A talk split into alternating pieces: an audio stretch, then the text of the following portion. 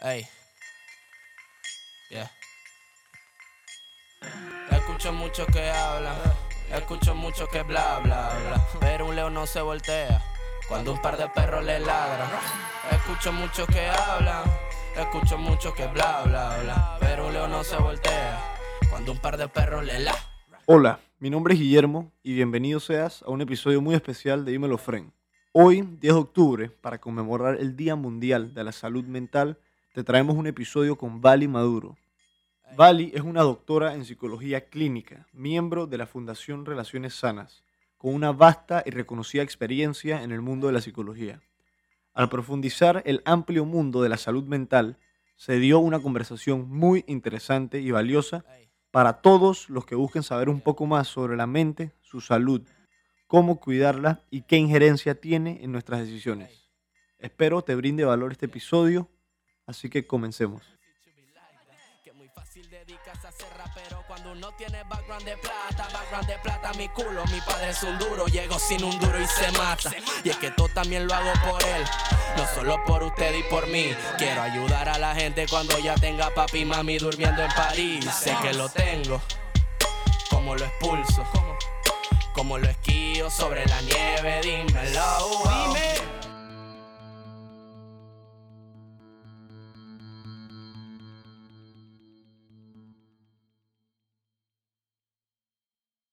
Antes de empezar, quisiera invitarte a que leas nuestras últimas publicaciones en nuestro nuevo blog Escríbelo. Aquí nos dedicamos a desglosar y exponer temas de relevancia importantes y poco discutidos en la sociedad y que pensamos les pueden servir. Búscalo en nuestro blog en nuestra página web www.dimelopodcast.com y lee nuestras últimas publicaciones.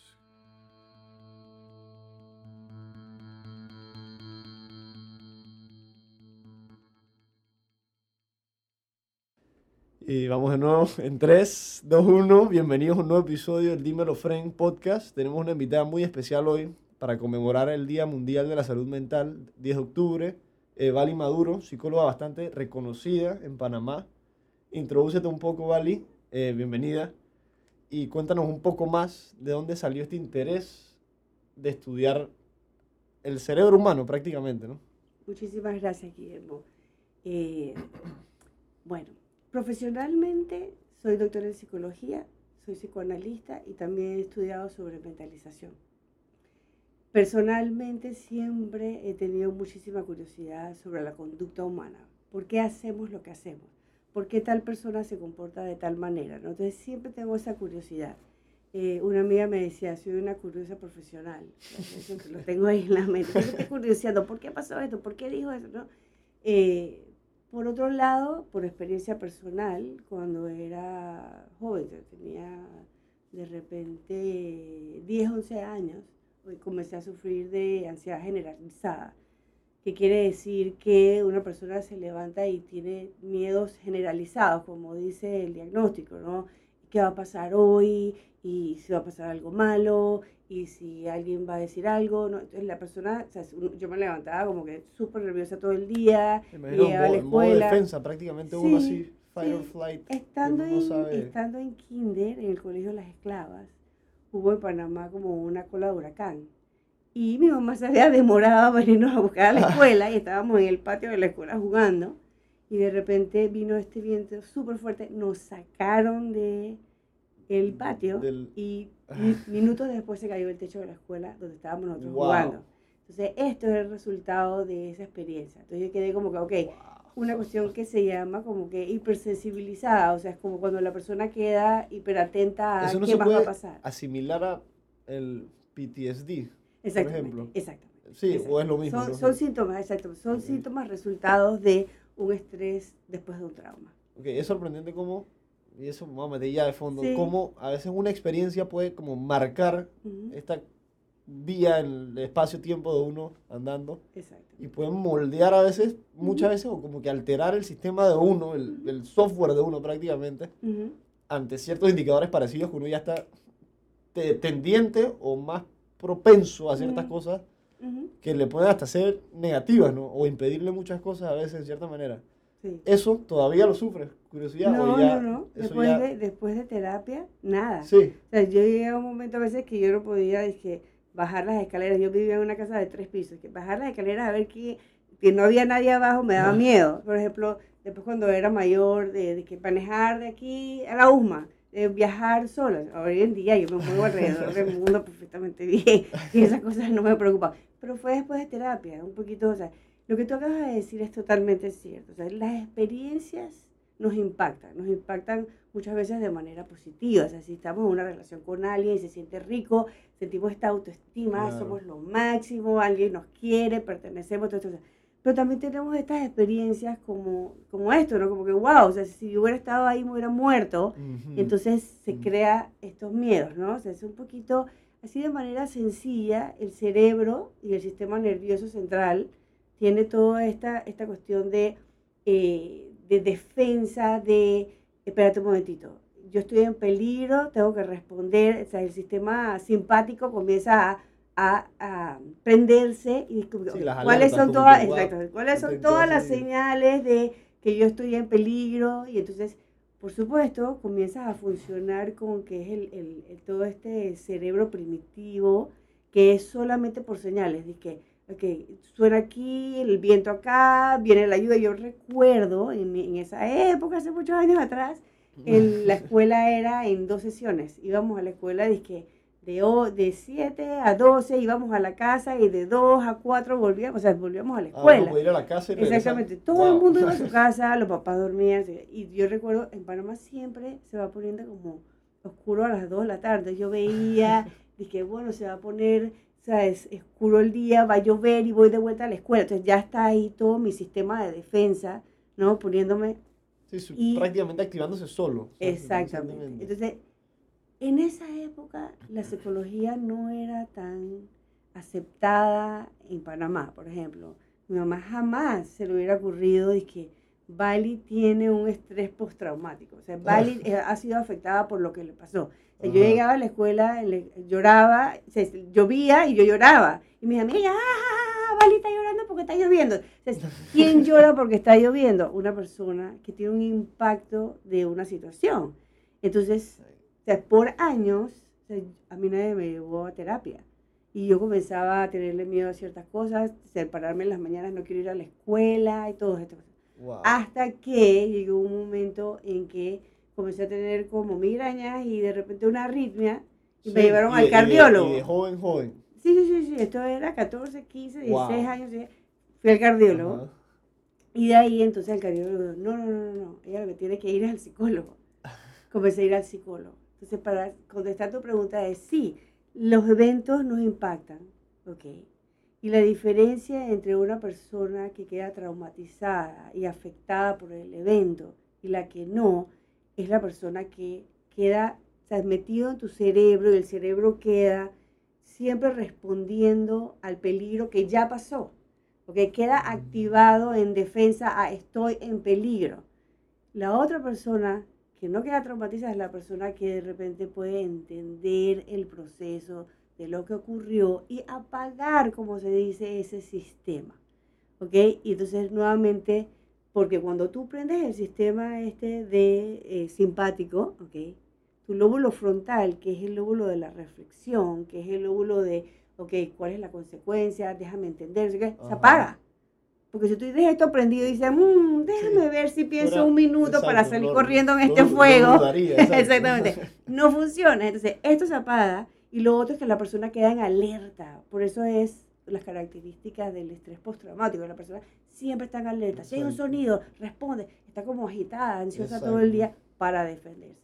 La diferencia está en que la persona que procesa y entiende, limpia el sistema, apaga la defensa y comienza nuevamente a funcionar más de manera reflexiva y calmada. Es sorprendente cómo el, el humano, como que a veces las ideas o ciertos eventos, pues digamos que el cerebro guarda, como que necesita darle seguimiento o pensarlo a veces como para digerirlo y después, ah, ya. Y, y como que simplemente el tiempo mismo, si es relevante, lo vas a seguir recordando, porque el, el cuerpo, yo me doy cuenta que en, en todos sus sentidos, es use it or lose it. La filosofía de que entre más lo ejerces, más lo usas, más va a mantenerse y crecer y adaptarse. Si no lo usas, por ahorro o economía, se, se bueno, el cerebro en el caso pienso yo que si uno dejara de pensar bastante, se va a achicar en cierta manera, ¿no? al final se va adaptando al uso que le damos. Y es sorprendente cómo a veces uno tiene como que digerir las ideas o los eventos y a veces Sí. hablar, como estamos hablando ahorita, Sí. con la gente.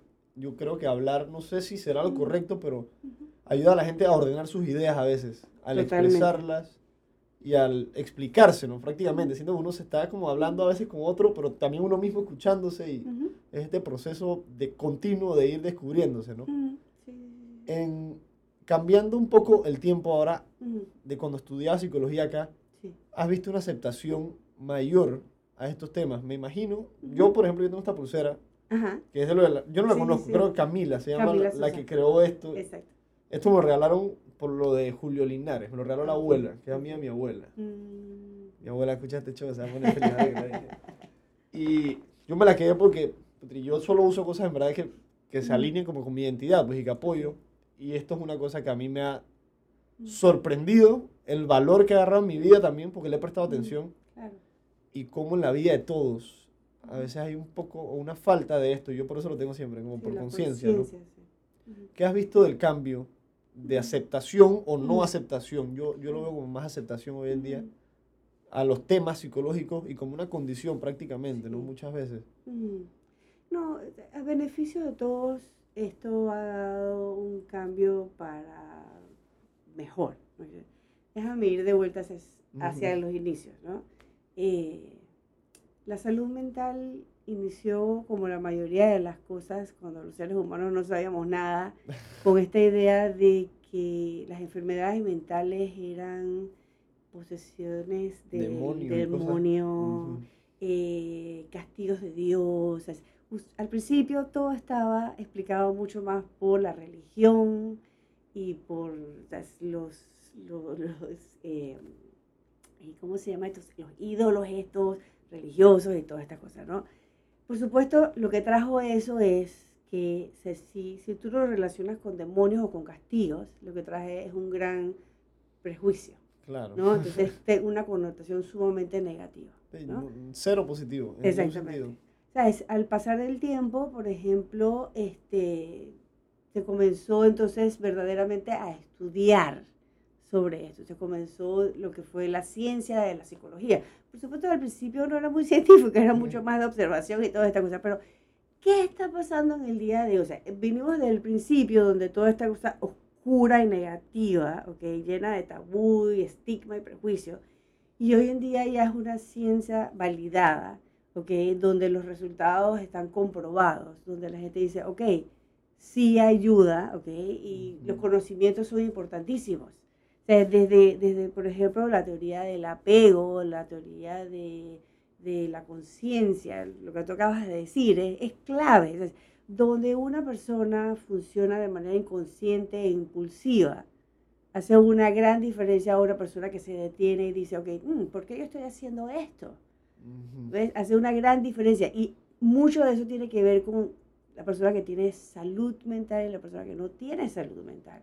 Por ejemplo, la definición de salud mental es un estado de bienestar psicológico, emocional y físico donde la persona, por ejemplo, que dice, que dice estoy consciente de mis capacidades, estoy consciente de mí y de mi alrededor, ¿verdad? Puedo aportar. Entonces, siempre está a la base la conciencia, porque ¿sabes? muchísimas veces la persona es como que, por ejemplo, el, la persona impulsiva no muchas veces tiene consciente los resultados de lo que va a hacer. Y entonces se hace daño a sí mismo, hace daño al otro. Como tú ayudas a esa persona de repente a parar, pensar, reflexionar, muchísimas de sus decisiones van a ser mucho más saludables para él y para los demás.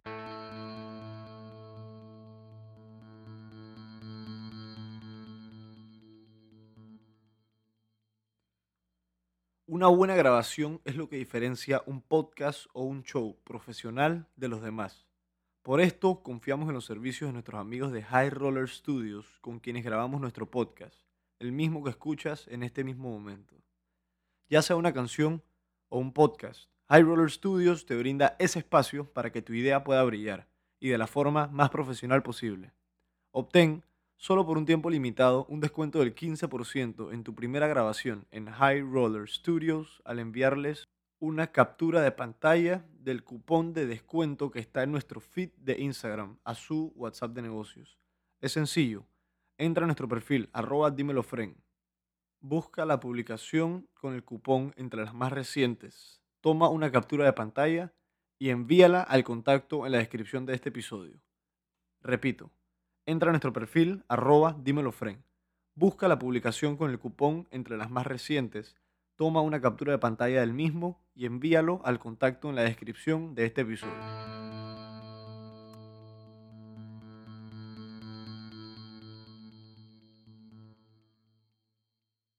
¿Cómo uno genera conciencia en esos casos en los que hay gente o sea, que prácticamente se dispara después, ah, Exacto. y ahí es cuando lo pienso después de que ya actué, o, ah, no sé qué. Ok. ¿Cómo uno porque siempre me lo pregunto, o sea, Ajá. por ejemplo, yo, yo practico mi conciencia, yo inten- Ujú. intento meditar, Ujú. llevo bastante tiempo, Eso es buenísimo. game changer, es sorprendente cómo te sientes bien, e- e- ese estado como de, de, wow, que ya sé cómo me siento, lo que estoy pensando en este momento, qué es lo que está ahorita pasando, esto es lo que está en mi cabeza que en este Sí. momento, y te sientes como que, wow, que ya lo entiendo, como que esa necesidad de procesarlo y ordenarlo, como que, wow, ya sé lo que está pasando, lo puedo palpar y ya estoy cómodo, pues. Cómo uno crea la conciencia en un lugar donde no aparenta ver o ya está muy formado el hábito de dispararse. ¿Cómo uno cambia eso? Porque tengo entendido, y yo soy un virrioso de los temas de hábitos y eso, me leo Ok. bastante, eh, que viendo unos estudios de un, señor, un paciente que se llama Eugene, que tuvo un daño cerebral, un virus que le comió un poco el cerebro, pero le había quedado intacto prácticamente la parte primitiva que se llama... Sí, Se me olvidó el nombre. No sé, yo no estudio esto, así que disculpen que no hay problema. y X se dieron cuenta de que igual con todo el daño que tenía, él seguía funcionando Mm. normal y seguía Mm. formando hábitos. Y era una cosa Mm. súper curiosa porque no se acordaba de cómo era su cocina, pero él podía ir, coger las galletas y regresaba y no se acordaba. Y se dieron cuenta que como que eso está incrustado prácticamente en nuestro ser, lo- la formación de hábitos Así para es. ahorrar energía Así es. Y, bueno, a, a su vez Mm. eliminar la conciencia, porque al final Ujú. pensar algo es gastar energía, ¿no? Inconscientemente. Ujú. ¿Cómo uno crea conciencia? Es lo que quiero saber, porque está bien curioso el tema de que, bueno, imagínate no ser muy consciente y estar prácticamente en autopilot, cómo uno comienza a da- darte cuenta de esto, o estar más presente o, o algo, cómo uno toma ese approach. Ok.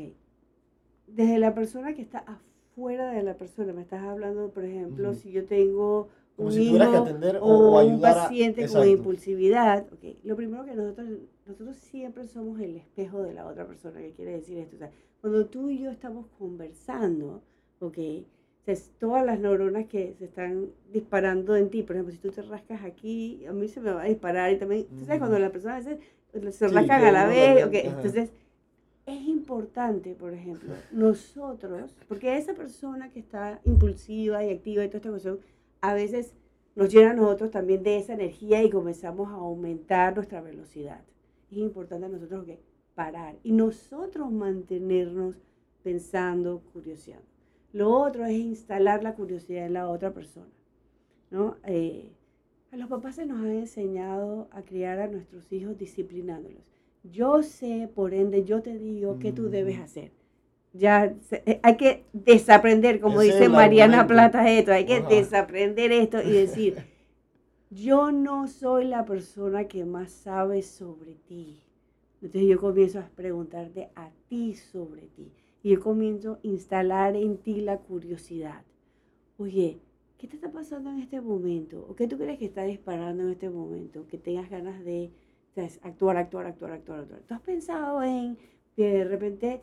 ¿te has dado cuenta que, ver las preguntas, o sea, te has dado cuenta, te has dado cuenta de, entonces tú notas algo para que la persona comience a notar en sí mismo, ¿no? Introspectiva, sí, Exactamente. Oye, tú te has dado cuenta de que estás hablando súper rápido. O tú te has dado cuenta de que de qué será lo que te está ¿sabes? motivando a que de repente tengas ganas de salir corriendo, ¿no? Claro, esto suena muy sencillo. Y para la persona que de repente está activada, o sea, más rápidamente e impulsivamente, es difícil en algún momento dado detenerse, ¿ok?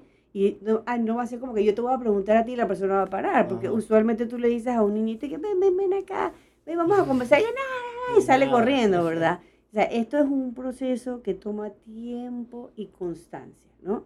Toma tiempo y constancia. Tú agarras a un niño chiquitito y le llamas un poquito, o sea, la atención en el sentido no de castigarlo ni de regalarlo, sino le llamas la atención para que se acerque, ok, tu velocidad va a comenzar a influenciar en su velocidad tú bajas tu velocidad, tú bajas tu voz, ¿ok? Y tú comienzas a hacer preguntas que de repente lo conecte con esta curiosidad. Entonces tú ya vas bajando la velocidad de la otra persona. Quiero ser clara, esto no es una cuestión que funciona instantáneamente, esto es una cuestión que funciona si tiene constancia en el tiempo. Entonces un poquito por ahí se comienza a hacer estas cosas. Es curioso cómo el, el humano prácticamente y la, la, carrera de psicología prácticamente se, puede, se permite o creo que se puede ejercer, o sea, lo digo en, la capacidad de la vida, ¿no? Que se pueda por ley ni nada, porque el humano tiene esa capacidad como de, de sincronía, ¿no? Pienso yo, ¿no? Es sorprendente como a veces el, no sé qué sistema es, el, el linfático o algo que creo que es, prácticamente es, sincronía total, que la influencia de uno lo afecta al otro y él se está ahí, está feliz y uno siente esa energía que uno lo irradia y lo, lo, lo, eleva a uno a veces y la gente negativa también te, te jala para hay abajo. Hay diferentes niveles, hay diferentes niveles. Se, se estuvo investigando y se encontraron estas neuronas que se llaman neuronas espejo. ¿Okay? Lo que se encontró, por ejemplo, es, de vuelta, si tú estás haciendo alguna acción y yo estoy viéndote a ti haciendo esa acción, se encontró que estas neuronas comienzan a dispararse y entonces comienzan a estimular en los mismos lugares que está, es como que el espejo, lo que, lo que se está estimulando es se está estimulando en mí. Entonces, de manera física, de ahí viene uno de los eh, de las explicaciones de que por qué lo que tú estás viviendo me influye a mí. Entonces lo vemos fácilmente, por ejemplo, en cuanto se pega el bostezo. ¿no? De que, ay, oye, tú bostezas y yo bostezo. a mí me pasa, por ejemplo, en mi oficina, es impresionante que a veces estamos conversando y yo siempre estoy viendo a la persona a los ojos, estoy, muy conectada con la atención porque estoy interesada en lo que la persona me está diciendo. Y hago así y la persona justo va así y nos rascamos en el mismo lugar. Y es impresionante, o por ejemplo el movimiento del cuerpo. No es que yo estoy imitando a veces el movimiento del cuerpo de mi paciente, sino que de alguna manera, o sea, la estimulación es similar y hacemos el mismo movimiento. prácticamente de manera similar. Exacto. Eso es a nivel, por ejemplo, corporal. ¿okay? Lo otro que también se sabe, y también es una explicación que viene, todas las explicaciones vienen primero del cerebro, todas las emociones vienen del cerebro, toda nuestra conducta, conducta resultado de procesos mentales, ¿okay? todo viene por ahí. Pero también está el hecho de que entonces, uno no solamente se comunica con palabras y gestos, uno se comunica también por emociones. O sea, si tú, tú entras a un lugar, por ejemplo, y la gente dice, mm, aquí la tensión se puede cortar con un cuchillo, tú la sientes, porque la otra persona o el mismo grupo comienza a comunicar haciéndote sentir. ¿No? Entonces, si tú, si tú estás bien conectado con una persona y tú te dejas, por ejemplo, como psicóloga, mi herramienta, mi herramienta soy yo misma. O sea, yo tengo que dejar que la otra persona me impacte y dejarme sentir. Muchas veces yo llego a mi oficina sumamente contenta, ¿ok? Y yo estoy con un paciente y de repente comienzo a sentir esta tristeza profunda. Y no es solamente por la historia, porque hay personas que me están contando la historia, ellos están súper calmados. Y yo estoy sintiendo esta tristeza profunda. Porque las psiques se están comunicando. ¿Me explico? O sea, su, su, su parte de las emociones está comunicando conmigo y me está dejando experimentar lo que ellos están experimentando. Y así nos impactamos. ¿okay? Te voy a decir de otra cosa. Por ejemplo, cuando el ser humano nace, el ser humano está alambrado para un millón de capacidades y un millón de este, posibilidades. ¿Ok? la inteligencia siendo uno, el habla siendo el otro, el control de las emociones siendo el otro, cuidarnos siendo otro. Pero cuando nacemos no sabemos hacer nada de esas cosas. ¿Ok? Si nosotros no tenemos a otro ser humano, ¿ok? Maduro suficiente, esto es importante, conocedor suficiente, lo más importante, benevolente suficiente. O sea, que sea una persona que es saludable emocionalmente, ¿ok? Que no está traumatizada y que quiere algo bueno para nosotros, que hace toda la diferencia, ¿ok? Que su mente está abierta para recibir lo que nosotros le vamos a dar, la información que le vamos a dar y luego devolvernos de una manera más digerida, ¿ok? Nosotros no aprendemos muchas cosas. Quiero que sepa, por ejemplo, que la responsabilidad, yo soy responsable de lo que yo hago, viene de esa relación. El bebé, por ejemplo, el bebé llora. Él no, tiene idea, el bebé recién nacido no tiene idea de lo que le está pasando. La mamá y el papá no tienen idea tampoco, que le está pasando a ese bebé, porque no es como que, ah, tengo hambre, ah, te van a ir al baño. No. No lo puede comunicar. Nada, no tiene palabras para todo lo corporal que le está pasando. ¿Verdad? Entonces, yo no sé si tú has oído un bebé llorar cuando tiene cólicos o dolor. O sea, ese sonido te llega al alma y comienza a alterarte a ti de la misma manera que ese bebé está alterado, porque es una manera de comunicación. No solamente el sonido, pero la emoción de ese bebé que todavía no tiene nombre para él, te la hace sentir a ti. Tú sientes una frustración, tú quieres, ya, ¿qué hago? ¿Cómo lo callo? Ya. ¿verdad? Una persona madura okay, y saludable recibe esto como comunicación y te dice, ok, algo me está diciendo esta persona. Y yo necesito saber qué me está diciendo. Al principio es fallo y error. Ah, tienes que ir al baño. O sea, ya te hiciste, no, te hiciste pipí, te hiciste todas estas cosas, ¿no? Ah, tienes hambre. Ah, por la hora tienes hambre, déjame ver, no sé qué. Ah, tienes gases. Y uno prueba un millón de cosas. Hasta que después de ciertos meses, el cuidador o la cuidadora, porque no estamos diciendo, antes decíamos siempre la mamá, la mamá, la mamá, y es injusto porque la mamá y el papá pueden ser muy buenos cuidadores y son importantes para ese bebé, ¿ok? Y ¿qué pasa? Ya esa, ese cuidador o esa cuidadora comienza a saber el sonido que tiene relación. Es como la palabra. Ya, es como, ya, lo, tiene asociado. Ah, ya sé que ah, ok, ya tienes hambre. Me está diciendo que tienes hambre, no sé qué, no sé cuánto. ¿Qué nos ayuda? La, la, la, persona que cuida y comienza a decir, ah, tienes hambre. El bebé comienza a responder. Cuando yo siento esto, yo ah, tengo hambre. hambre. Ok, cuando tengo esto, tengo dolor. Y comenzamos a hacer la palabra, ¿verdad? Ok, llega un momento entre las millones de intervenciones que se hacen, intercambio que se hace el, el bebé y la mamá, ok, que ese ya no es bebé porque es como a los dos años, un poquito más, dos, cuatro años, porque ese niño o esa niña comienza a decir, wow, yo hice algo que movilizó a esta otra persona yo soy responsable de causar la movilización de la otra persona. Cuando, esto es en la parte saludable, ¿ok? Pero cuando tú tienes un adulto que lastimosamente ya está impactado por sus relaciones anteriores, muchos no reciben ese llanto como una comunicación. Dice, tú lo que estás haciendo es que tú me estás molestando y tú lo que tú eres, eres un necio y es un manipulador y lo que recibe ese bebé ya no es su propia experiencia, recibe la experiencia de otra persona, ¿ok? Y comienza a identificarse como un molestón, un manipulador. Exactamente. ¿Y qué pasa, qué pasa ahí? Comienzas a crear los patrones de la personalidad. Y entonces tú comienzas a funcionar de esa manera, la manera que muevo al otro, yo muevo al otro molestando, yo muevo al otro manipulando, yo muevo al otro. Entonces fíjate cómo se va dando un poquito también de las enfermedades mentales. Las enfermedades mentales más que se dan por el intercambio, porque tenemos enfermedades mentales que viene de la parte biológica. también tenemos la parte química, que es la depresión o la mm. esquizofrenia y todas estas cosas, ¿no? Pero las enfermedades mentales, más de los patrones de la personalidad, salen mucho de la relación con la otra persona. Con otra gente. Exacto, entonces es tan interesante.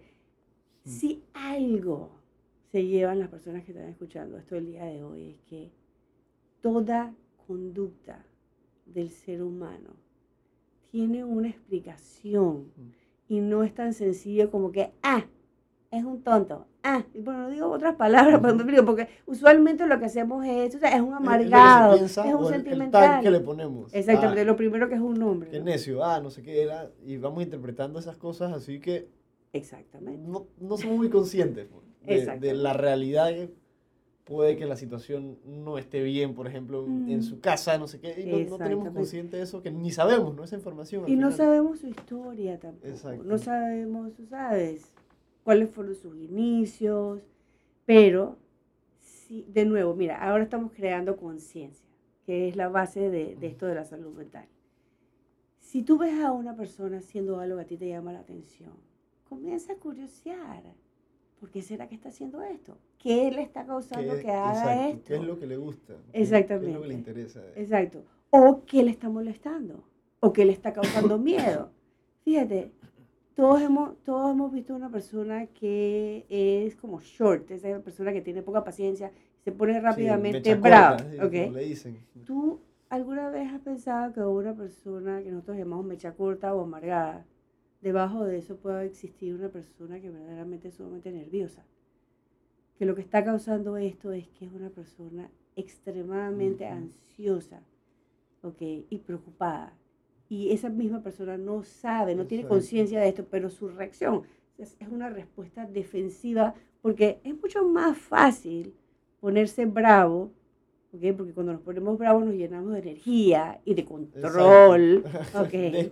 Exactamente y ponernos vulnerables, entonces nos debilita. Y hago todas estas cosas porque verdaderamente la vulnerabilidad no nos debilita. La vulnerabilidad nos permite la conciencia de qué me está pasando. Entonces, rápidamente al amargado lo jugamos y lo dejamos de lado. No, la persona amargada o con poca paciencia necesita también entendimiento, necesita saber qué le está pasando. Por ejemplo, muchas veces yo veo que no, que sí, que esta persona amargada, Digo, ¿tú no crees que esa persona de repente puede estar pasando un mal momento? No, estás loca, vale. es verdad, ¿no? Una pregunta, con ahora, por la tecnología, ha cambiado mucho la manera que nos relacionamos. Sí. Entran las redes sociales, entra la hipercomunicación, pero a la vez la gran soledad que todos tenemos al estar pegados y relacionándonos no de la manera que estamos hechos para. Pero al final es creación de nosotros, ¿no? Sí. ¿Qué tanto ha afectado a la gente, los que has podido mm. ver? no sé si con la gente que has tratado o generalmente, está, y al final es súper curioso porque comenzamos a vivir más juntos en edificios, más cerca, y cada vez queremos ver menos al lado, escribir menos, no queremos ni salir a la casa ni nada. ¿Qué, ¿Qué efecto has visto que ha causado esto y las tendencias depresivas, por ejemplo, de compararse con los demás y otras cosas que no son muy saludables para uno, que las redes han expuesto, pienso yo, porque no es que lo han causado, somos nosotros, ¿no? pero lo han, lo han magnificado. ¿Qué, ¿Qué, has visto de esos temas? Bueno, es, es, un tema bien amplio, ¿no? O sea, para ponerlo de manera sencilla. Desde Freud, hace cientos de años atrás, él observó que el ser humano tiene esta búsqueda, esta necesidad de placer. ¿Verdad? O sea, el ser humano, o sea, estamos en balance, de sentirnos con tranquilidad, cuando ese balance se afecta y estamos incómodos, estamos este, de repente nerviosos, este, estresados, buscamos, siempre buscamos algo que nos dé placer para que baje, ¿verdad? ¿Qué ha hecho el hombre? El hombre siempre ha inventado y tratado de buscar las mejores maneras de vivir de manera agradable. O sea, por ejemplo, el carro para no tener que caminar, este, todos estos inventos era, exacto, todos estos inventos son para facilitar la vida del ser humano. Lo mismo, o sea, el internet, la idea del internet era tener la información a la mano, la idea era la comunicación mucho más rápida, todas estas cosas es impresionante cómo queremos hacer, cada vez queremos hacer las cosas más rápidas. Hmm lastimosamente, el mundo interno emocional de los seres humanos no se mueve a esa velocidad. Me explico, o sea, es antes, cuando nosotros estábamos en la universidad y o sea, es- nuestros novios o nuestros amigos se iban a la universidad, tú escribías una cartita, ¿verdad? Y la cartita la ponías en el correo. Entonces, por ejemplo, te voy a decir algo interesante. En las pruebas de inteligencia hay una pregunta de comprensión que pregunta, es que, ¿para qué sirven las estampillas? La generación del día de hoy no tiene idea ¿Para qué para, qué. funcionan? Primero de todo hay gente que me dice que, que son estampillas. Y la otra gente dice, yo no sé para qué funcionan, ¿no? Entonces, las estampillas es el pago. El pago de esa carta para movilizarte. Lo que yo pagué aquí y se va a movilizar, me vas a mandar la carta para allá. La gente no siquiera sabe. Nosotros poníamos la estampillita y la carta demoraba dos semanas en ir y dos semanas en venir. Y ahora es ¿Me explico? Así. Ahora es instantáneo. al O sea, momento. al momento, ok. ¿Qué pasa con todo esto? ¿Ok? Y tú dices, cu- ¿cuál es la, la, la primera influencia de todo esto? Es que muchas personas, ok, quieren, consideran y necesitan que el movimiento emocional sea igual que el Internet, igual de la velocidad de la comunicación del día de hoy, y eso es imposible. Entonces, ¿qué está pasando en la generación de ustedes? La generación de ustedes no está desarrollando tanto la capacidad de esperar, ¿ok? Y la capacidad de este, poder manejar la frustración. ¿Ves? Entonces, claro, porque la rapidez claro. de las cosas, ¿ok? Te da también una gran satisfacción. Ah, ya está resuelto. Ah, ya lo tengo aquí. Ah, ya me voy a comer esto. Ah, Menos entonces, esfuerzo, menos estrés. Exacto, el, exactamente, menos incomodidad, o sea, muchísimo más altos y rápidos niveles Más de satisfacción. final, exacto. Eh, todo está de nuevo en esta teoría de Freud de, hmm, llegué a tener placer. Ya, Mm. está resuelto, placer. Ah, qué delicia. ¿Verdad? Pero, tú sabes, esperar a que se resuelva un problema te causa incomodidad, Claro. frustración, Consume tiempo. Consume, eh, preocupación, energía, como tú dices, energía. Claro. Entonces, ok, ¿qué, ¿qué está pasando con todo esto? Claro, es fabuloso. En mi época, si ah, ¿cuál es el porcentaje de drogas, no sé no sé cuánto? Ah, busca la enciclopedia, Enciclopedia, ¿verdad? Que de repente había sido publicada no sé. años así. Así, así, papá. Exactamente. Todo. Ok. exactamente. Ok. Entonces, si bien, si bien el beneficio es que el esfuerzo es menor, y eso es algo bueno, ok, no está acorde con el funcionamiento del mundo emocional. No está acorde porque entender toma tiempo, resolver un problema toma tiempo, y necesitas la capacidad de esperar, ¿ok? ¿Ok? necesitas la capacidad de regular tus emociones y decir, ok, esto se va a resolver en algún momento, ¿no? Este, calma, tú sigue ahí, trata de resolverlo, quizás no hoy, quizás dentro de una semana, quizás dentro de un año, y cosas así. Entonces, una de las grandes dificultades es eso, o sea, que, que como todo va tan rápido, o sea, es- esta generación piensa que todo debe ir rápido, y nosotros no somos máquinas. Estamos acostumbrados a eso. No, no somos máquinas. Lo otro es que, tú sabes, cuando tú tienes una persona enfrente, ok, y tú estás viendo su respuesta y el impacto de tus palabras en la otra persona, tú tienes un poquito más conciencia de lo que tú estás haciendo y tú paras un poquito tus acciones. Tú no le dices a una persona de frente, de cara a cara, lo mismo que tú le dices a una persona detrás de una pantalla o más de repente con solamente palabras. Me sé, con solamente letritas, Exacto. disculpa, ¿sabes? Me explico, o sea, una cosa es, si tú, si tú, si tú y yo estamos hablando aquí, o sea, yo soy mucho más cautelosa en cómo yo, yo puedo ver al instante cómo yo te estoy impactando. O sea, y, es- y a uno normalmente le, le preocupa, lo toma en consideración. Ah, no Sí, quisiera. sí, yo no sé, se adapta, ¿no? Exactamente, exactamente. Pero el hecho de que estamos detrás a una, una cierta distancia, Elimina Ok, eso. me lo elimina, me quita la conciencia de ti y yo soy capaz de hacer muchísimas más cosas. Sí, que es más fácil Entonces- poder hacer así y no ver nada y Exactamente. escribir par de Y, y- frases. y ¿no? me vale contigo y yo digo lo que me da la gana, entonces yo impulsivamente saco toda mi, mi rabia o todas mis emociones sin pensar en, en el impacto. ¿no? Sí, el mensaje se comunica, pero la experiencia no es. Exacto. para nada la misma. ¿no? Exacto. Entonces, de, de vuelta, el hecho de que hay una cercanía porque estás cercano con el aparato, pero una distancia porque no estás presente con la otra persona, también altera la manera que este, nosotros funcionamos, o sea, la manera que actuamos Sí. con esa otra persona, ¿no? O sea, es mucho más fácil. Ey, yo recuerdo este, los muchachos que me invitaban a salir, tenían que tener la valentía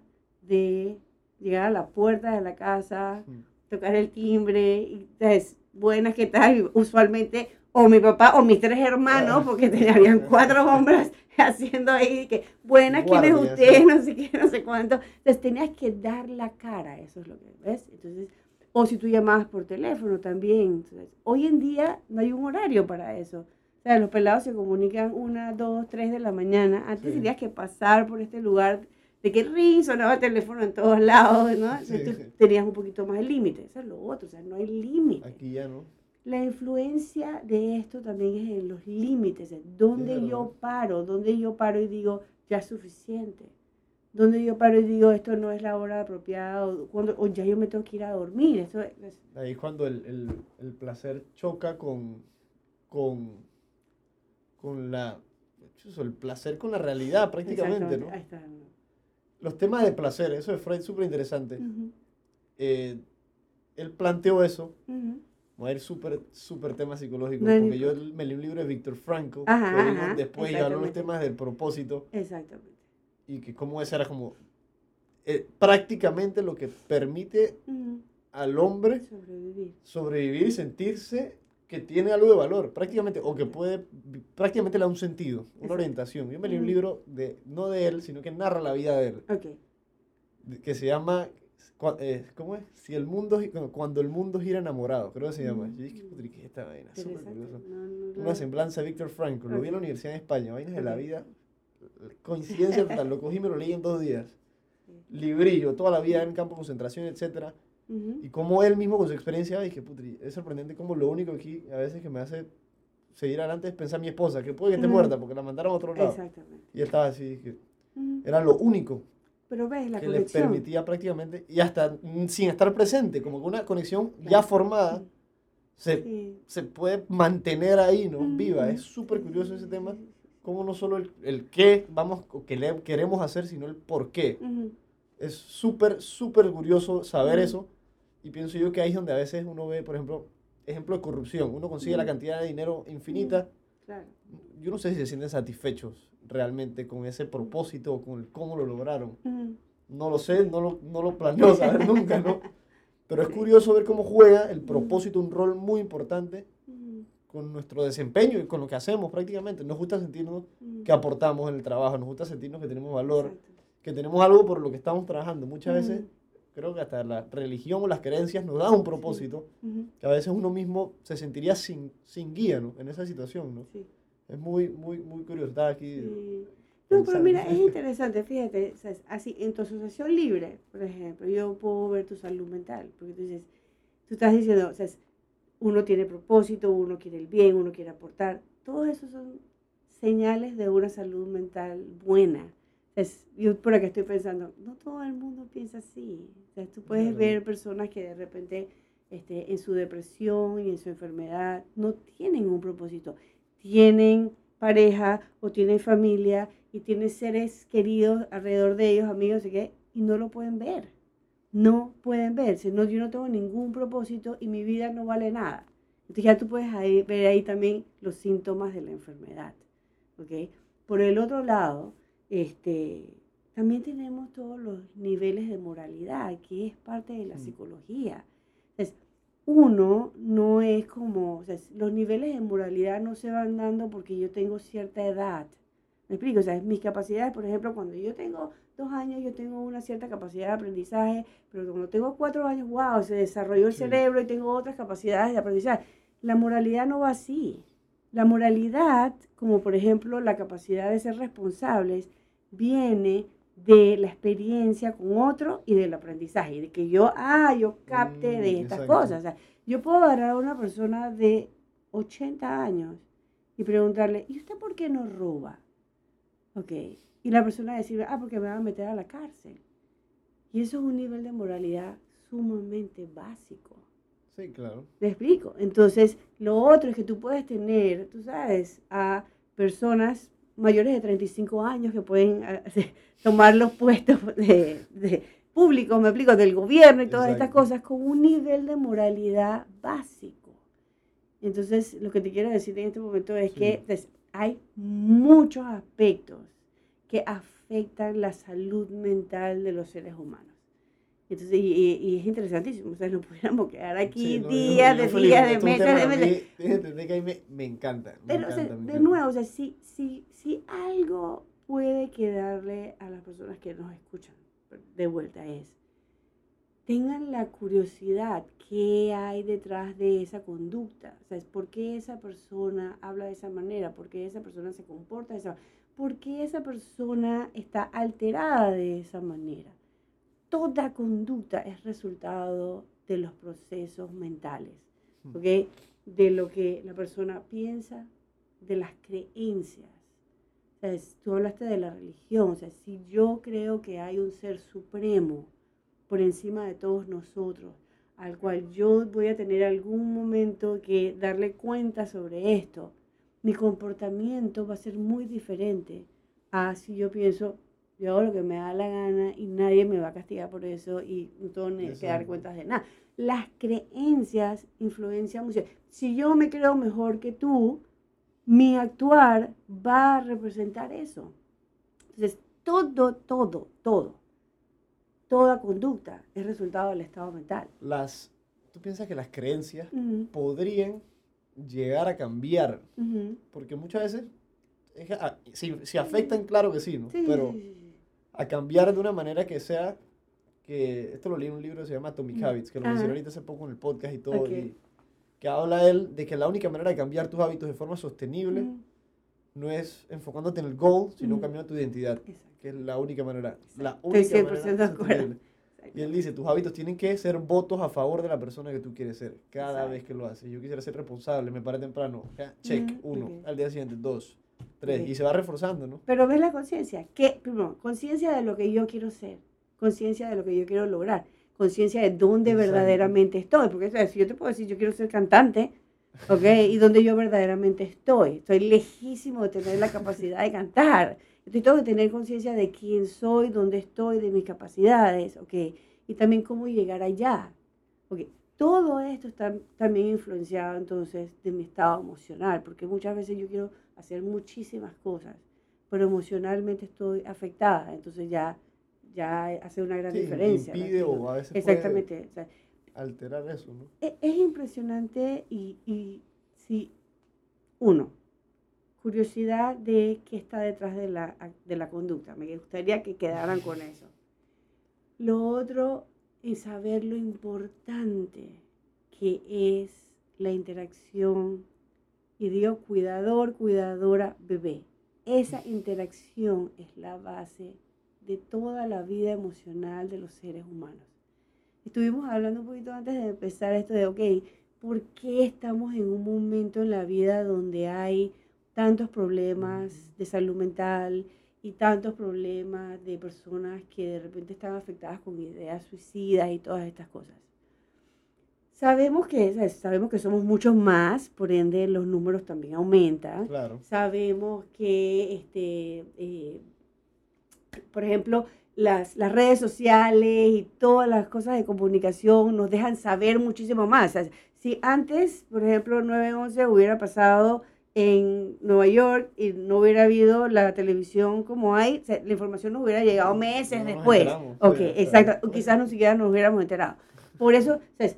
Por un lado, somos más, la cantidad de personas con enfermedades de salud mental también aumenta, eh, sabemos mucho más de las incidencias de esto porque tenemos más información. Pero lo otro es que los seres humanos influenciamos mucho en la siguiente generación. ¿Ok? ¿Cómo, cómo fue mi relación inicial? ¿Cómo fue mi base emocional inicial va a influenciar muchísimo en mi salud mental. Y si por muchísimos años la salud mental no fue importante, ¿ok? existen muchas personas con dificultades y enfermedades de salud mental impactando en otros seres humanos. Entonces esto va a aumentar. Entonces la idea es, así como cuidamos nuestra salud física, tenemos que estar pendientes de nuestra salud emocional. ¿Ves? La gente por ahí dice, sí, un buen correazo va a conductar a esta persona. No. Lo que va a hacer ese, ese correazo es impactar. O sea, tú le enseñas a esa persona a de repente corregir por miedo, pero no aboga a su inteligencia. no aboga a entender. Nivel de moralidad bajísimo. Ajá, exacto. Súper básico. Uno, porque es el miedo. Y por el otro lado, y por el otro lado está la cuestión esta de que necesitas dejarle saber a la otra persona que tiene una mente. O sea, yo siempre le digo a los papás, ¿tú quieres disciplinar a alguien? Aboga a la inteligencia de tus hijos. Tus hijos tienen una mente, tienen una capacidad de entender, tienen una capacidad de resolver. Aboga a la inteligencia. Mm. Entonces, cuando yo te pregunto algo a ti, te digo, ¿por qué tú haces eso? Tú bajas tu cabeza, tú bajas tu mente y tú comienzas a pensar y tú comienzas a solucionar ahí. Eso es lo mm. otro, ¿no? Uno, de vuelta, así, vamos a cerrar con eso. O sea, es uno, toda conducta es resultado de los procesos mentales. Así que busca qué está pasando ahí adentro. Dos, las relaciones, ¿sabes? Cuando en la niñez, desde, desde el nacimiento de ese bebé, y a veces hasta antes, esa persona que ilusionada busca ese bebé y sueña tener su bebé y, lo, y está pensando en la vida de ese bebé y tiene la capacidad de saber que ese bebé tiene su propia mente, su propia experiencia y sus propios gustos, eso es buenísimo para la salud mental y lo impacta. Y lo otro es, buscar, buscar de nuevo, o sea, cómo, cómo mantenerla y cómo cuidarla, hmm. la salud mental. ¿Cómo? Eso, eso, y mm. quería cerrar con eso. Sí. ¿Cómo uno puede mm. cambiar mm. eso? Porque, por ejemplo, yo en la escuela tenía muchos problemas flaco, la gente me puede juzgar, era mi, enfoque pues, en ese entonces. Y uno delega mucho como que su, su, su, su propia opinión de uno mismo a, a, lo que piensa la otra gente, ¿no? Claro, exacto. Eso es horripilante, horripilante. Tiempo... Porque estás buscando el espejo. Eh, ¿Quién soy? Dime tú quién soy. ¿Me aceptas? Ni siquiera yo sabía quién era. Y era una situación complicada, ¿no? Mm. Yo leo el libro de, de James Clear, es, ese Atomic, Habit, Atomic Habits, que es el que estaba hablando de mm. la identidad, los hábitos, etc. Y me pongo a pensar, putri, ¿en verdad será que uno puede, por ejemplo, creerse tanto algo hasta el punto que lo cambie? Pienso yo que es una de las maneras que uno puede comenzar a, aunque sea enderezar no, es tan sencillo. Es que y uno tiene, él es el problema, porque es constancia, imagino, a otro Mientras nivel, más y va a chocar con la comodidad de ya ser como soy. Y eso es lo más difícil, pienso yo, ¿no? El, el, choque ese de, wow, ya soy esto y para cambiar voy a pasar incomodidad. Exacto, exacto. Entonces, claro, buenísimo lo que acabas de decir, está clarito, está clarito. Mientras más arraigada una creencia es muchísimo, mientras más miedo tiene una persona de que, ok, por ejemplo, si yo tengo 53 años, ok, y esto me ha funcionado, ¿qué, pasa si yo cambio y no me funciona lo nuevo? Entonces hay muchísimo miedo al cambio también. ¿Qué va a pasar? ¿Qué va a ser? Si ya sobreviví hasta ahora con esta manera de funcionar. Uno se amarra a veces y su identidad se vuelve su trabajo, por ejemplo. Y por eso cuando uno se queda sin trabajo, queda es que mm. no soy nada. O sea, eso era yo prácticamente, ¿no? Mm. No queda sin nada, en ningún sentido, ¿no? Exacto. Y, Pero entonces volver hacia adentro, soportar ese caos, soportar ese, tú sabes, soportar el miedo, o sea, el caos que viene con la desorganización, el miedo, o sea, qué va a pasar, la incertidumbre. Un poquito como tratar de soportarlo y decir, ok, déjame, dame un tiempo a saber quién verdaderamente soy ahora, cuáles son mis capacidades y dónde quiero ir. Entonces, confrontar la creencia, okay, es difícil, pero es importantísimo. la gente dice, eso, yo no valgo para nada. Y ¿qué tan cierto es eso? Lo primero que hace la persona es que eso es 100%. A ver, dame las pruebas de que eso es cierto, ¿no? Entonces, mantener la calma y a preguntar a la persona, o sea, dame las pruebas que tú tienes. Y muchas veces tienen pruebas. Entonces, cada una de esas pruebas tú también las confrontas. Claro. ¿verdad? ¿No? Entonces, claro, hay cierta resistencia. Yo no quiero saber, no quiero confrontar. Eso es lo que es la verdad, es la verdad. No, no, no. no, no. Fíjate, fíjate, y aquí me voy a meter en un, un punto difícil, pero si tú, la fe, muchas veces es difícil que tú le digas a la persona, bueno, trata de confrontarla, que, que dime las pruebas de esta. No, no, no, eso es lo que es y yo ni siquiera lo quiero pensar. Porque eso es lo otro, ¿sabes? Pensar. que eso es lo peor que puede haber. Pero pensar es una de las acciones más difíciles que hay. ¿Ok? Porque donde tú te pones a pensar, ¿ok? Hay un mundo de cosas. No, lindo, pueden- bueno y feo. Exactamente. todo, así. Exactamente. Pensar es lo máximo. Para mí, pensar, ese es el espacio de pensamiento. Yo te agradezco esto porque para mí ha sido un espacio de pensamiento. No, ¿Me no, explico? muy Entonces, feliz también. Esto, eso lo, lo entretenido y es lo que busco con la gente es que sí. que esto Pero fluya, muchas veces fluya. a la gente pensar le da miedo, porque ¿qué va a venir de allá adentro? Muchas veces vas a encontrar cosas que no te gustan Y, de que- ti. y hay cosas que la sociedad ya las... Bueno, y es que son malas a veces, porque pueden- pienso, si pienso voy a matar a alguien, pues, eh, va a causar un mal, ¿no? Sí, Pero uno tiene que entender que el Sí. cerebro a veces produce cosas que no son uno. O sea, tienes que entenderlo Sí. y dejarlo ser prácticamente y pero fíjate, fíjate. darse cuenta, ¿no? Si yo pienso, yo quiero matar a alguien, ok, el pensamiento no hace nada. Si yo lo pienso y yo lo sé, yo puedo buscar maneras por las cuales yo, ¿por qué sí lo voy a hacer? Y también buscar maneras porque no lo debo hacer. ¿Ok? Y esa es la manera en la cual uno para estas cosas. ¿Ves? Porque cuando tú sabes lo que tú quieres hacer, sea bueno o algo malo, Para comenzar, o sea, cuando una persona dice de que, por ejemplo, a mí me ha pasado muchas veces, yo quiero matar a no sé qué, y la persona a veces hasta se, se sorprende que eso salió de mí. Ujú. ¿Ok? Primero de todo.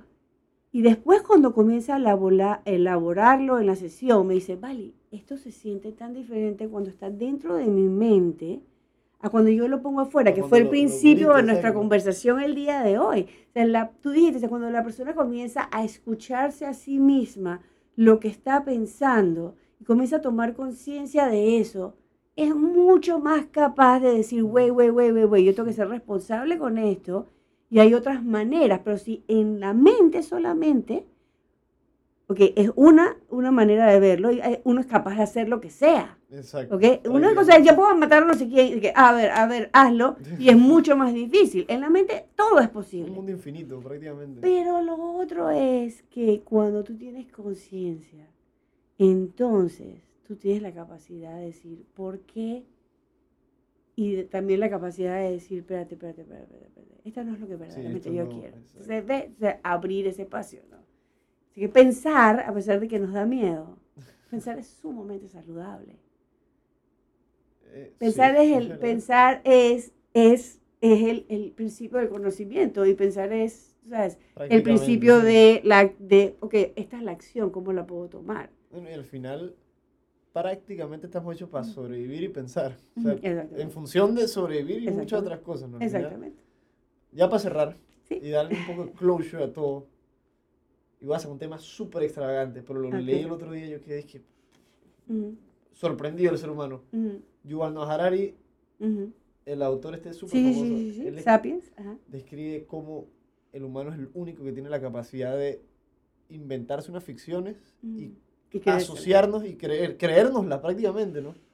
¿Qué rol pueden jugar esas ficciones con lo bueno y con lo malo en los dos sentidos en la vida de uno?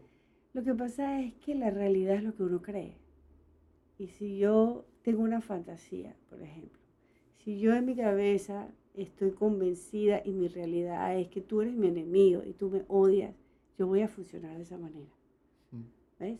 Y si yo tengo en mi mente la fantasía de que yo soy todopoderosa, y si yo voy a funcionar de esa manera. Entonces, las creencias son importantísimas, por eso te digo, en el actuar de la persona.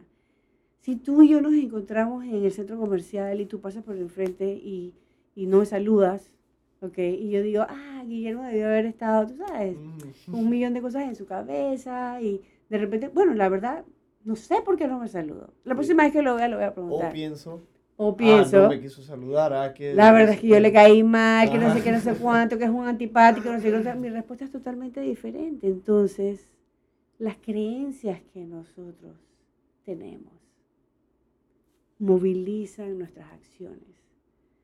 ¿Ves? Y entonces es tan interesante. Hay este abogado Anderson, no recuerdo su primer nombre, que trabaja con jóvenes afrodescendientes, afroamericanos. ¿es es aquí en Panamá? No, no, no, es en los Estados Unidos. ¿ok? lo voy a buscar, Anderson. Buenísimo. ¿Qué dice? Él trabaja con estos muchachos que por alguna u otra razón han asesinado a alguien. ¿ok? Y él dice, lo más importante en esta vida es acercarse a la otra persona y verdaderamente conocer a la otra persona. Porque desde lejos y en nuestra mente, nosotros podemos pensar lo que sea de la otra persona, interactuar con esa persona, con la persona que tenemos en la cabeza, ¿ok? Sin conocerla. Entonces, va, de nuevo, ahí ves las creencias, lo que yo creo del otro y lo que yo Define creo de mí define mis acciones. Entonces impacta toda la vida de los seres humanos. Wow. Piensa quiénes son tus enemigos y piensa quiénes son tus amigos. Y encuentra lo que tú crees de esas personas. Y vas a ver cómo tú funcionas. Entonces impacta todo el actuar del ser humano. Sorprendente el Sí. sistema que tenemos aquí de computación, ¿no? Exacto. Ya sabes por qué me gusta la psicología. Porque esta es la base de toda la psicología. Es lo mejor del mundo. Y vale, ya para cerrar, ¿qué recomendación tú le darías a esa persona que me está viendo ahorita mismo que no sabe qué hacer? La vida es muy abrumadora, muchas opciones o no hay opciones a su parecer, no sabe cómo proceder en cierta manera y tiene alguna incomodidad o alguna situación que le puede estar molestando o hasta una condición de mala salud mental, ¿no? ¿Qué recomendación es esa que tú le podrías dar para que tome un paso hacia mejorarse, ¿no? Y ser más consciente. Que pienso yo, entre más consciente uno es, por más que más responsabilidad uno adquiere y más peso, uno se siente más, más a gusto, ¿no? Exacto. Bueno, es eso, o sea, es que vaya a buscar a alguien con quien pensar. O sea, es- si la persona se está sintiendo muy mal y de repente tiene un riesgo, es importante que busque un profesional, porque los profesionales tenemos las herramientas de cómo entender lo que está pasando cuando las cosas de repente no son tan sencillas y simples, ¿no? Pero eso, buscar una persona que le ayude a pensar, a entenderse. O sea, la base, la base de eh, el- o la meta de la psicología, de- del, del tratamiento es ayudar a la persona a conocerse a sí misma y entender, entender qué es lo que le está pasando y qué está causando su malestar. Entonces, a esa persona que de repente no se está sintiendo bien el día de hoy, entonces, busca una persona con quien pensar, busca una persona que te ayude a encontrarte, a conocerte, a entender tu mundo. Y de repente de ahí en eso buscas. Yo le digo a mis pacientes, por ejemplo, yo no te voy a decir a ti qué hacer con tu vida, qué sé yo qué hacer con tu vida. Yo te ofrezco un espacio para entender, para pensar, y de ahí, de ese entendimiento, tú vas a buscar las maneras de, de resolver tus situaciones y tu vida y o sea, de repente de estar consciente vas a tomar decisiones mucho más saludables para ti y para tus seres queridos. ¿no? Y ahora sí, para cerrar, ¿tú piensas que algún ajuste de estos que dicen, ya sea arregla tu cama en la mañana, Ujú. digo, bañate con agua fría, yo me baño con agua fría, yo sé que es súper cool, dije, Ajá. para el cuerpo supuestamente, no sé Ok. exactamente científicamente qué, Ujú. pero uno se siente Sí. brutal después de eso. Mm. ¿Alguna recomendación así que pueda integrar a su día a día que tú piensas que puede kick up algo de una Ujú. situación en la cual no se sienten Sí. cómodos o bien consigo mismos? ¿Qué piensas que podría hacer eso? Definitivamente, definitivamente actuar, por ejemplo, eso que dicen, haz tu cama todos los días, ¿ok? Pero de nuevo, para poder hacer tu cama, levantarte, de la, o sea, para a veces levantarte de la cama, ¿ok? Se le hace más difícil a otras personas que a, de repente a ti, a mí. Eh, si se te hace difícil levantarte de la cama, trata de buscar una manera de cómo llamar a alguien para que te ayude a hacer eso. Pero si no, por supuesto, cuando uno abre los ojos y piensa en algo positivo y agradece, que todo está, habíamos hablado de las creencias, todo está Ujú. en donde te enfoques. O sea, si yo me enfoco en todo lo que sí tengo, voy a tener un día mucho más positivo que si yo abro los ojos y me enfoco en todo lo que no tengo, o sea, esto, por ahí se va a ir mi día, ¿no? Entonces, cosas como estas, ¿no? El, mindfulness, el de repente este, hacerte preguntas. Yo, para mí, mi primera pregunta es eh, cómo estoy hoy, qué estoy pensando hoy, o sea, ponerme en contacto conmigo misma el día de eso, hoy. por ejemplo, lo que yo haría con la meditación, Mm, que es mi rutina prácticamente. A, ver, Mm. a veces uno no, no se da ni cuenta, estás como ansioso por algo, y dices, "Puta, ¿qué está pasando? Exacto. A respirar un segundo Ujú. Y ver qué es eso que a veces uno no está ni consciente, pero está ahí molestando, molestando, molestando. ¿no? Eso. Bueno, Vale, quería agradecerte por venir hoy a compartir con nosotros un poco, nos podemos ver mucho más tiempo, pero hay que limitarlo también, eh, un poquito de lo que es este mundote, que es lo que es del cerebro humano, y quería agradecerte, espero que la gente que lo haya escuchado lo haya disfrutado también, y que sirva para concientizar un poco más estos temas, principalmente en, en el día, ¿no? En este día, Ujú. eh, y cada vez siento yo que es un rol más Ujú. primordial en lo que es la vida y se- nos hemos dado cuenta que hay que, hay que prestar atención, ¿no? Exactamente. Así que Muchísimas gracias a ti. no te preocupes, Ali. Y te voy a decir algo, tratemos de juzgar menos y entender más, eso es, eso es primordial. Ahí vamos a cambiar muchísimas cosas. Muchas gracias por escuchar este episodio Dímelo Fren. Entérate de nuestros demás episodios y todo nuestro contenido en redes sociales arroba Dímelo Fren y síguenos en tu plataforma de podcast favorita.